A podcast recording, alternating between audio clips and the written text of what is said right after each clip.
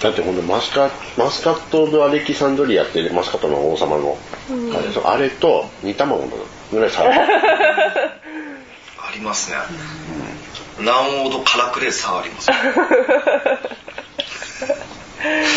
なんかさないようになるよね。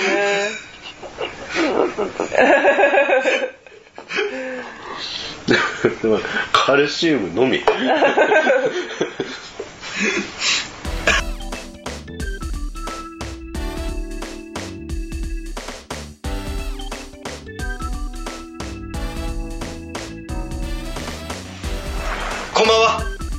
第9回リブンチ。今日オープニングトーク一人じゃないんですよ。ね今日リブンチに亀井さんとその彼女のロンちゃんが遊びに来てくれてます。では自己紹介お願いします。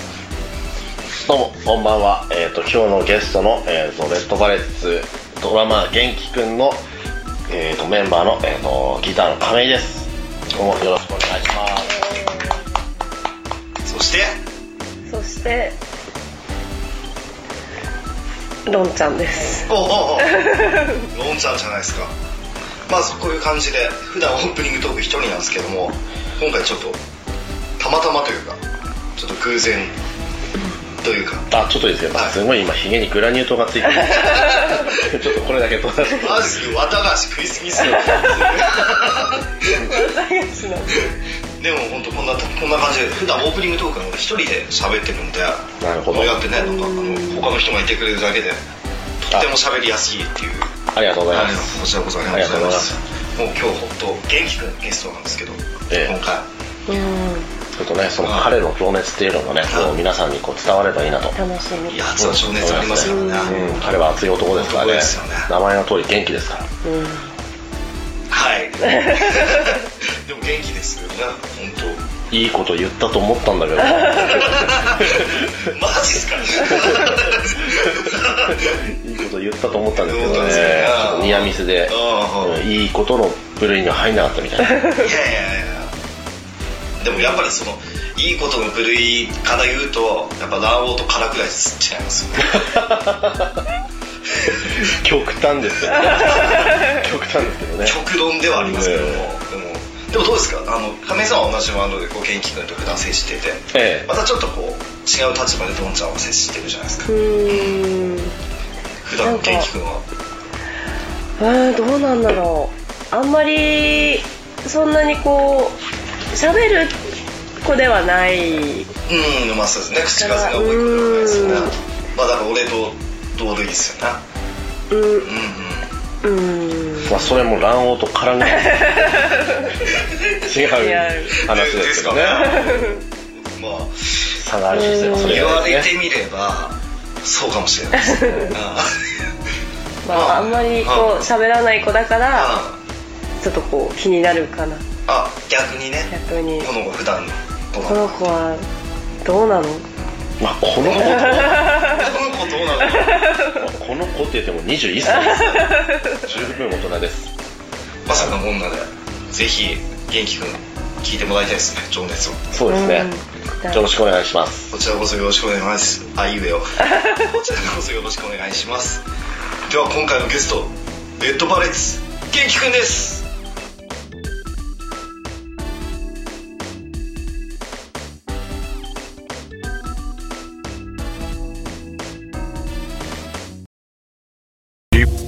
じ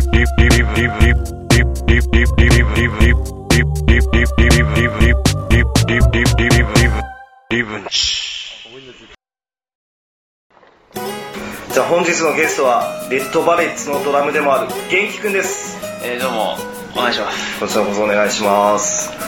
9月13日この前レッドバレッツ、はい。ロカピーサーカステイクオフリズム。終えて10日くらいですか、そうですねどうですか？なんか大成功俺行けなかったんですけど。ああいやあれを終えて。ーもう東北のロカビリーシーンがあんなにも、うん。えー熱いものだとちょっと正直びっくりしてますね。ああでもおののの中のブログとか見ると確かにその熱気みたいなのが伝わってきて、すごいイベントでしたよね。はいちょっと集客の方もああ140人超えたみたいでちょっとすごかったですすごいですよね、えあれは今4バンドメインなんですか？そうですね今主となるはいバンドは。でもあの4バンドいていわゆるこうロカビリーっていうまあ、はい。ジャンルで言っちゃえばそうなのかもしれないです。まあロカビリーサーカスいうぐらいだから、でもみんな被ってないんじゃないですか。そうですねまあ、うん。それぞれ個性が個性が。すごいですけどね。ね特になんかこう本当あるとなおさら思うんですけどなんかそれそれぞれのバンドの人たちがはい個性派すぎますよね。それはあるのあのレッドバレッツの方々もそうですし、はい。それこそまあ最近だとダズルのはい。面々。はい。それにダックキングの方。はエミシの方。がはい。なんであんなみんなキャラ濃いんですかね。いやーやっぱりちょっと あれうん。やっぱそうロカビリー好きにはそういう人が多いんじゃないですか？多いんですよ。もうすごいじゃないですか。みんな集まったりすると。はい。ノリとか。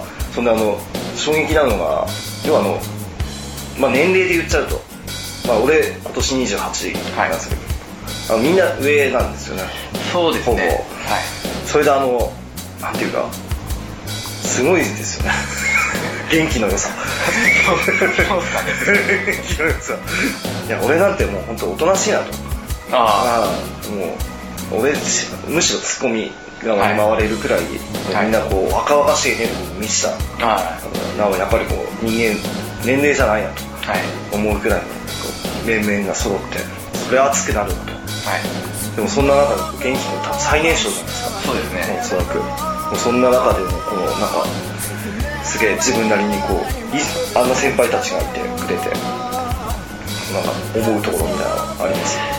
いやーもうどのまあもちろんあのレッドバレットの、うん。えー2人もそうなんですけど、うん。どのバンドのあの人たちも,、うん。もうみんなもうすごい、んなんていうかもう行動力にも溢れてる、ってい。うかもうバンドのステージングにしても、そういうのにしてももう全部が、すごいあの勉強になるというか、とにかくもう全部がもうあれですね。自分にとっては。吸収できるような、おえー。ーすごい人たちばっかりですね。でもそうですよね。なんかあの結構例えばバンドとかでオリジナルやり始めの人とかって曲やって終わり的なバンドとかあるじゃないですか、はい。例えばライブ出て単純にまだ曲をやってる感じがする人となんかちゃんとステージを考えてる人はい。考えてるバンドって言うんですけどみんなこうなんかあれですよねステージでの振る舞いが素晴らしいですよね。そうですね。確かに。そういうのうまいですうまいですよね。乗っていき方とかもそうだし、なんかおのおの例えば30分あるとなんかもうもうちょっとやってよってはい思えるようなバンドが多くて。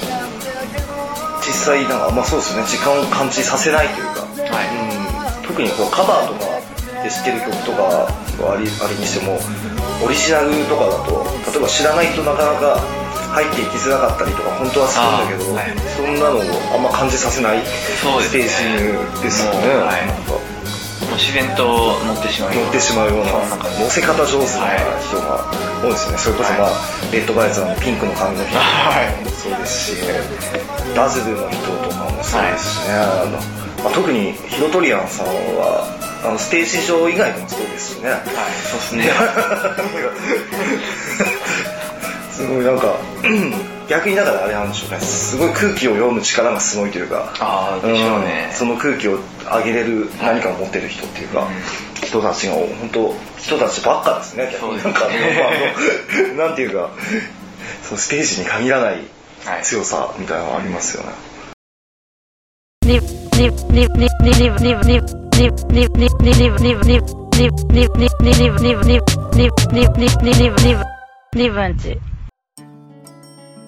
でもそこでまあレッドバレッツで元気君ドラムやってて、はい。ドラムっていうのはいつくらいから始めたんですか？ドラム自体は、えっと、高1から始めてて、うん。まあその時はあのずっと高校の時はあのコピーバンドをはいはいはいやったんですけど、うん。だあのパンクロックのコピーバンドをやっおーてそこからあのまあだんだんこう聴く音楽も少しずつ変わってって、うん。今のあのロックンロールとか、うんそういうのを聴くようになって、うんで、まあ、こっちの路線になったというか、そうですね。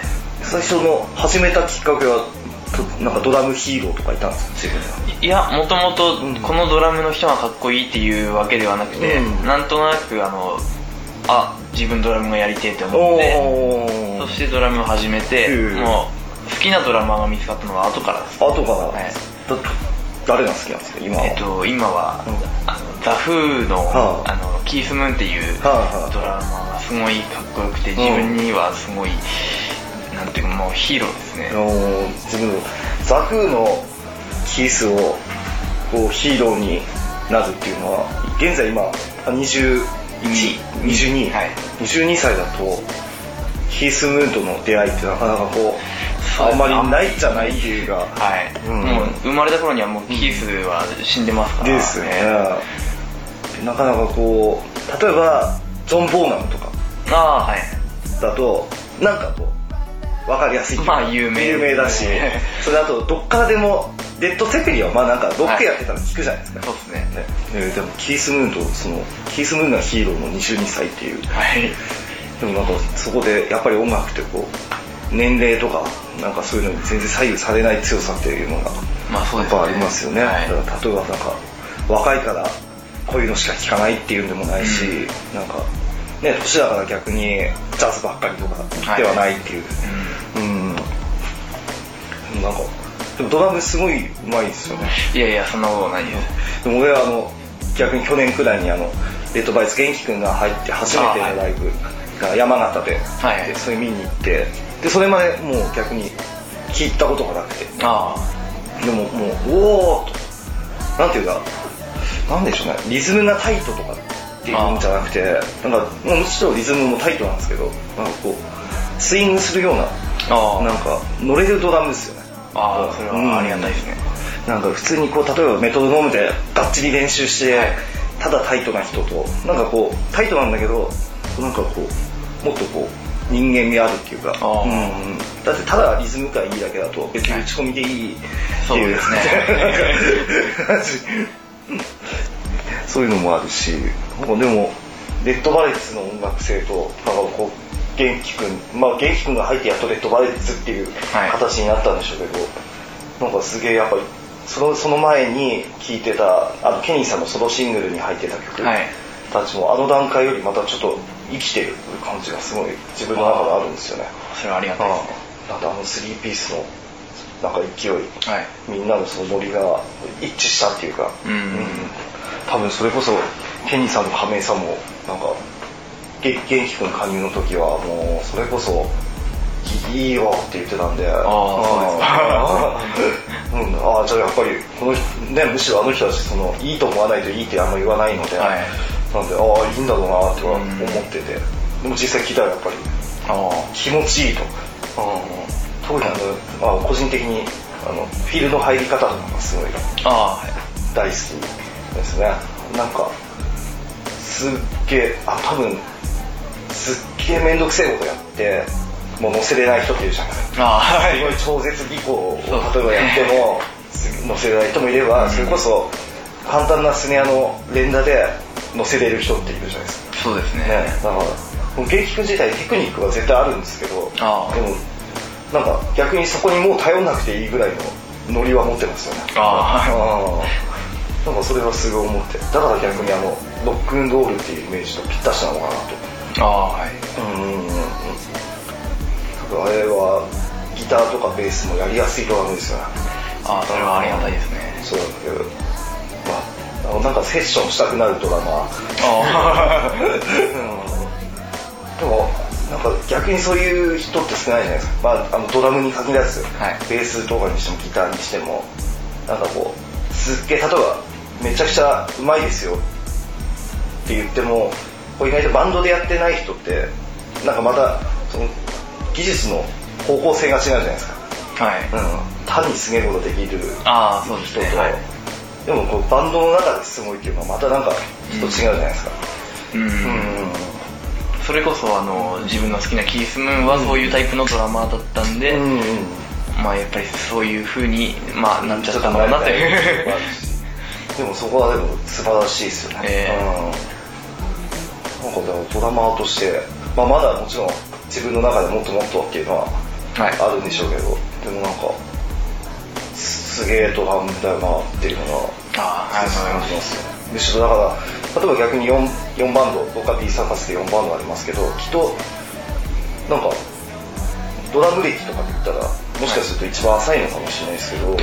なんかもうそこも逆に感じさせないくらい、ああ、うありがとうござい。いいドラムですよ、あうん。なんかだからうまいドラムっていうんじゃなくて、うん。かっこいいドラム。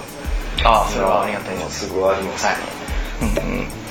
特に俺もこのむしろこうディスの人なんで、あんまり褒めないんですけど。あ 褒めないですけど。でもうんなんかすげえいいドラムだなぁと。うん。うんうん。うんいますよね。ありがとうございます。なんか今後のこのドラム的な野望ってあるんですか？多分なんかここんなのやってみたいんですよね。えっ、とまあとりあえず今は、うん。あのいろんな人ととりあえずうん。セッションをしてみたいというのと、いろんな音楽あの今はロカビリーとかうん。ロックンロールをやってますけど、うん。そういうのに限らずいろんなジャンルのもプレイしてみたいなああはいありますしはいすごいドラマーになりたいですね。ああいいっすね。それがいいっすよね。すごいドラマいいっすよね。そのなんかうまいっていうか。えそれにはもちろん技術も必要なんだけどなんかそれ以上じゃないですかすごいって。そうですね。技術だけではたどり着けないとこっていうか、でもそういう視点だからこそなんかやっぱ聞いてる気持ちいいのかなっていうか、うん。ありますよね。なんか音源でも大丈夫な人っていうか。うん。うんうんうん。なんかやっぱりスイング感みたいなのはなんでなんでしょうね。やっぱり聴いてきた音楽それも若干あるんでしょうけど、やっぱり一番はあの自分が乗ることじゃないですかね。逆に。確かにそれ超楽しそうじゃないですか。ああのドラム叩いてる時の元気君が一番こう楽しそう。そうですね。単純にもはい、うでもそれってすごいこう重要でやっぱりなんかこうライブでちょっとこうしかめ面気味でやられても、やっぱりこう逆に聴いてる方が乗れないっていうか、はいまあもちろんなんか暗い曲でずっと笑ってるのもどうかと思うんですけど でもなんかねノリいい曲でしかめ面でこうやるのが精一杯の人がいるじゃないですか、でもなんかこうすごい元気君が完全に乗ってんのが分かるようなぐらい笑顔多いし。それはまあなんかレッドファイルズ全般みんなそうですけど、いなんかとても笑顔の多い。まあなんかやってて気持ちいいのが伝わってくるからうん。聴く方も気持ちいいっていうのはすごい。やっぱでも曲に乗るっていうのは大事ですよね。そうですね、うん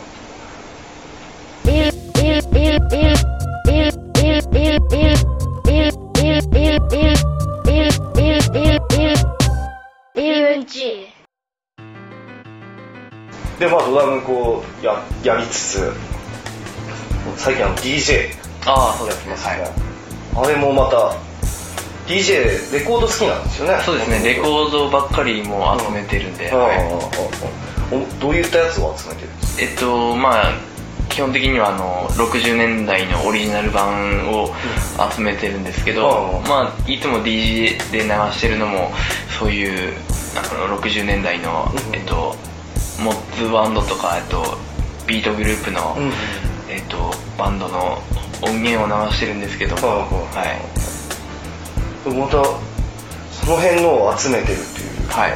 まあ単純に好きっていうですけど。ねいつくらいからこうレコードは買ってるんですか？えっと、レコードを集め始めたのはそんなに、まあ、まだ1年弱ぐらいなんですけうんど、ただもうすごいもうハマっちゃって、うんうんうんもうお小遣いがほとんどそっちに消えていっちゃうってもうほぼレコード。はい。あでもある種まあ正しい使い方ですよまあそうですね。まあなんかなんかレコードってね財産ですからね。そうですね特にあのやっぱり以前もちょっとこうビートステーションでちょっと話しましたけど、やっぱりあの大きさのジャケットっはいていうのはやっぱ昔のやつってジャケット凝ってるじゃないですか。そうですね。ねなんか多分あの大きさだから凝らざるを得ないっていうかそうですね。ねやっぱ芸術ですもん芸術作品みたいなはい。のも多いじゃないですか、細かいところもはい。なんかこだわったり、それこそでも逆にちょっと金ないバンドとかのはい。普通に集合写真みたいなちょっと味わっていい。っていう、はい 特にあのビートルズちょっときっとまだあんまりないんで。それこそあとローリング・ストーンズの初期とかも顔写真で終わりみたいな、はい。やつもまた味わっていいし、はい。それこそそそれこそあともう本当にアートみたいうん。なやつもありますしね、それこそ何でしたっけあのアンディ・ウォーホルはい。とか書いたやつとか、はい。まあストーンズのやつとかもそうですけど、もうなんかまさにあの大きさだからこそ多分それで話も受けたっていうか。そうですね。逆に今のサイズだとうん。これで芸術作品にしてくれって言われても結構やっぱまあ単純にスペース的にそうですね。しんどいっていうか、やっぱレコード見た後あの CD ジャケットってこうなんかちょっとこう貧相に感じちゃうっていうのはあるじゃなって。特になんかアート的にうん。このレコードのジャケいいっすよっていうのがなんかそうですね。えっとアートっていうものではないんですけども、うん。一番好きなジャケットって言ったらあのヤードバーズっていうバンドのファーストアルバムの「ファイブライブヤードバーズ」っていうはあのライブ音源の使用したものなんですけどはそれあのヤードバーズのファーストアルバムで、はまあ、すごいあの5人が揃ってる写真なんですけどはそのジャケットがすごいかっこよくてえ気に入ってますね。ー、僕もちょっと見たことないんですけど、はい。なんかこうライブ写真いやそういうのじゃなくてあの、うんもうなんて言うんだろう。なんなんだあれは。か金網っていうのかな,、なんかそういうところでこう5人がこうまあ写ポーズ決めて写真撮ってる写真なんですけど、うんへー。それがすごいかっこよくて。そう。なんだはい。ちょっとチェキラーしたいですね、はい。なんか逆に元気君がはい。ででなんか DJ で分かってくれるといいですよね。なんかあ同世代くらいが、はい。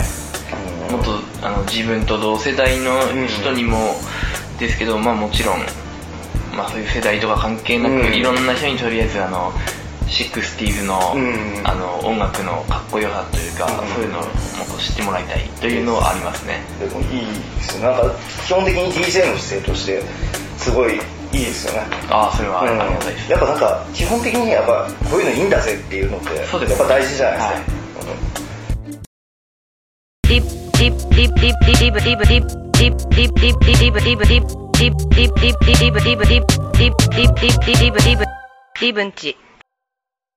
最近なんかあのビートステーションであの月2回でしたっけああ、うん、えっと今、えっと2週間に1回ペースで、あの毎週土曜日に、えっと自分とあととレッドバレットのギタリストの亀井さんとあと、まあ、これからどんどんいろんな DJ のあのルーキー的な人をこう探し出してうん一緒にこうややっていこうっていうのをうん今やってます。あれあの企画はいいですよね。あーなありがたいです。なんていうか、ね、例えばちょっと DJ やってみたいなとかはい。いう人とかもなんかあの環境だと入りやすいっていうかあーそうですねなんか例えばイベントっていうはい。ほどイベントもしてないし、はい。なんか要は普通に俺も酒飲んでたりして、そこでこう DJ が曲をかけてくれるそうですね。BGM 担当みたいな。ですよね。なんであれってなんかでもいいなと思って、はい。それこそまあ聴いてる方もなんか楽しいし、はい。なんかいいですよね。またそんで元気くんと亀井さんだとかける曲も違ってくるし、はい。今度ね両者の元気くんこれいいでしょっていうあの亀井さんの感じもあして元気くんの亀井さんこれこんなのもありますよっていう、はい。あの感じもいいです。しなんかそこにまたね今新人も入れようとはい。してるってなるとまたちょっと楽しくなりそうですよね。そうですね。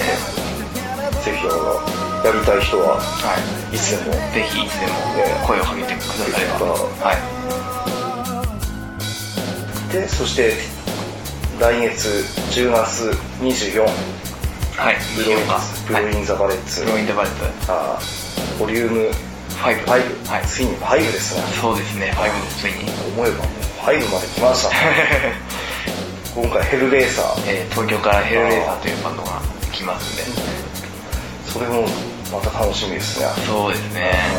まあ、毎回あのゲストで外れがない有名あなーそうです。ですね、はい。あのブローインザバレッツ。もう逆にいい機会なんでぜひはい。集まってほしいですね。それこそレッドバレッツの今日散々言ってきた元気くんのドラムの良さもあ見れますしね、はい。それレッドバレッツとしての音楽も聴けるし。あのケニーさんの髪のピンクっぷりとか。とテイクオフリズムの第2回が予定は1月。えっと1月のまだ未定なんですけどもまあ今度は仙台仙台で。やるっていうことが決まってますんで。う。んはい。仙台また暑いことになりそうですねそうですね。はい今回は仙台でどうなるのかなちょっと楽しみです。よね、何それテイクオフリズム1回目行けてないので。ああです2ね回目はぜひ行くはい。行きたいと。はい。よろしくお願いし思ってる所存なんですけど、はい。でもまあなんかこれからですね今現在こう東北の4バンドますはい主にバーってやってますけど、はい。徐々にまたこうねそうです広がりそうな勢いじゃないですか、それこそボリューム1とかあの東京からの DJ の方とかああそうですね。来てますもんね。ゲストではい。ゲストなんでなおさらこうどんどんもうなんかレッドバレッツ熱っていうかもうはいロカビリー熱はい。みたいなのがこう広がっていくといいですよね。そうですね。えっとまだ東北でも、うん。えっとなんだ青森と秋田と、えー福島はいはいではまだあのロカビリーバンドで知り合いとかが、い。ないんでちょっとそっちの方でもあのつながりとか今後持ってればなうんですね。ありますけどね。そうすると東北からパーパーパーとはい。南下していく感じがはいいいですよね、はい。結局まあもう石巻から日本へはい。場所を変えるそのうち世界へはい。なんだろうそんでまたいい音楽やる人はみんないい人ですね。ああですね。ねはい。もう、まあ、レッドワイズももうまずそうですし。あそれこそもうゲストで来てくださる人たちもみんはいないい人そうですねはい。あとみんななんかこう人としての壁がないですよね。ああですね。なんかこはい、う、ヒロドリアンにしても、なんかこう、会って、初めて会ってんのに、初めて会ってないような 距離の詰め方。うんですね。ああなんかもう、ね、俺だって逆に、もう何回かですよね、もう片手ぐらいしかまだ会ってないんですよ。あなのになんかもう、おーなんかそれってでもすげえ、広がる意味で、やっぱそういうとこって大事じゃないですか。やっぱりどどっかでツンツンしてる人だと、はいね、なんか、どっか行った時に、はい逆になんかこう、あんまり会話が広がらなかったりとかもするし、あはいなんで、やっぱあの、なんですか、距離の詰め方は素晴らしいですよね。素晴らしいですねうんパッと見怖いんですけど。じゃあまあ今後も、レッドバレッツの活動、そしてロカビリーサーカスの活動をすごい楽しみにしてるんで、あはい頑張ってくださあよろしくお願いしますい。で、今日のゲストは、元気くんでした。どうもありがとうございました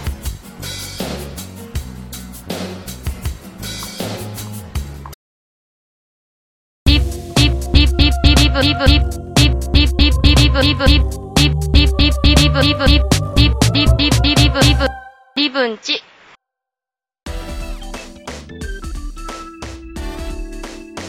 はい。というわけで今回のゲストケンヒ君でしたけれどもエンディング引き続き亀井さんとのんちゃんにいてもらってます。引き続きいます。引き続きいます。5文字ですね。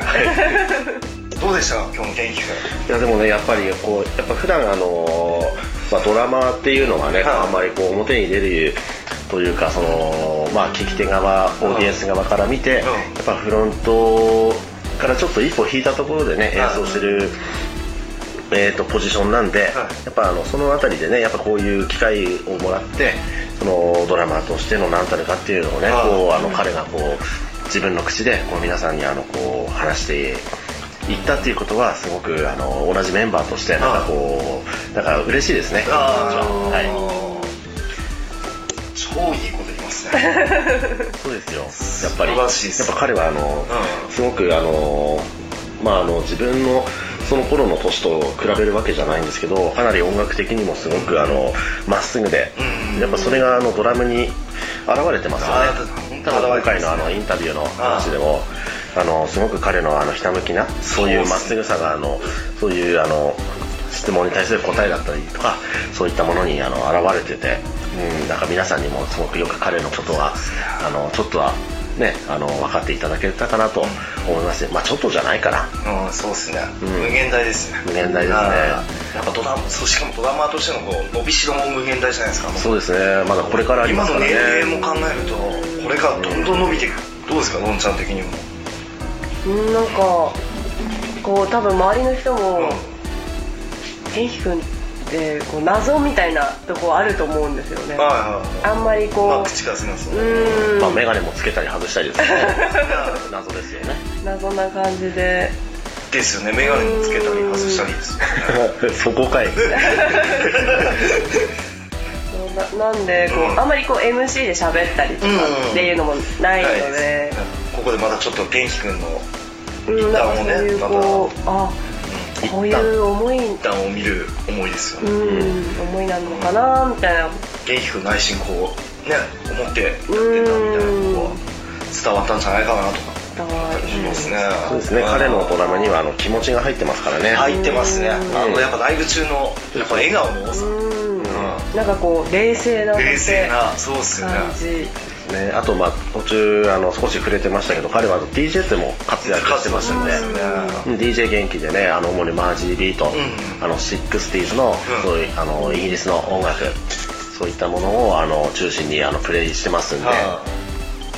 これからあれですよねええ。実際オファーも増えてくれるとまた。そうですね。いろんな仕事で DJ としてもまたやってるぞって。いううん、今でもこうあの、ね、あの DJ としても誘われてますからね、彼そうですねより一層のこう期待が持ってそうですね。これからどんどんあのいろんな分野においてあの活躍していくあの人材だとは思いまですすよね、はでそんな亀井さんとどんちゃんに手伝いいただきました。第9回リブンチ次回もお楽しみに。